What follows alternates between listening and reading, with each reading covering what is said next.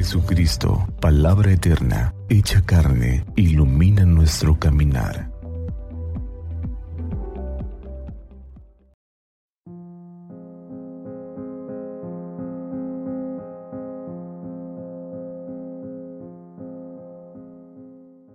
...28 de enero...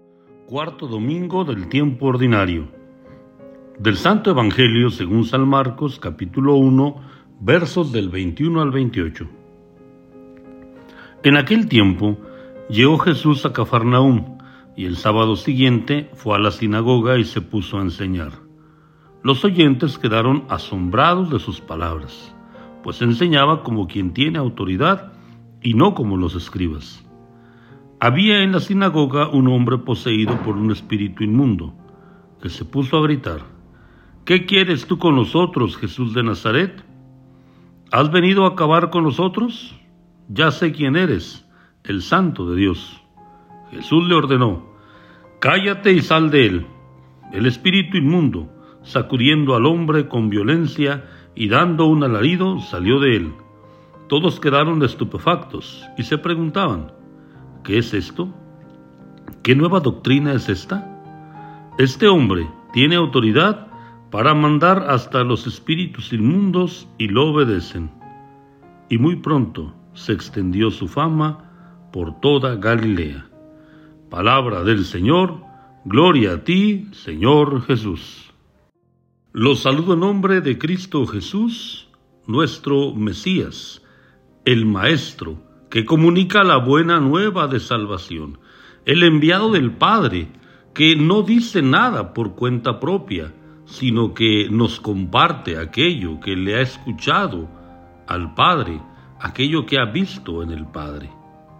Por eso, hermanos, de Jesús el evangelista San Marcos dice que predica con autoridad y no como los escribas.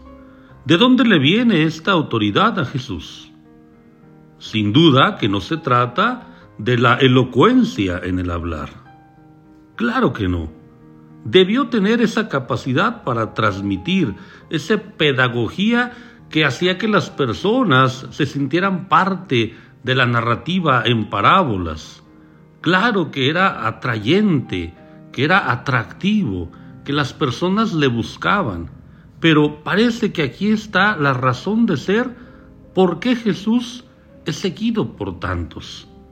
Predica como muchos predicadores existían en aquel tiempo, pero predica con autoridad. La autoridad le viene de la coherencia de vida. El Señor Jesús vive de acuerdo con lo que Él predica.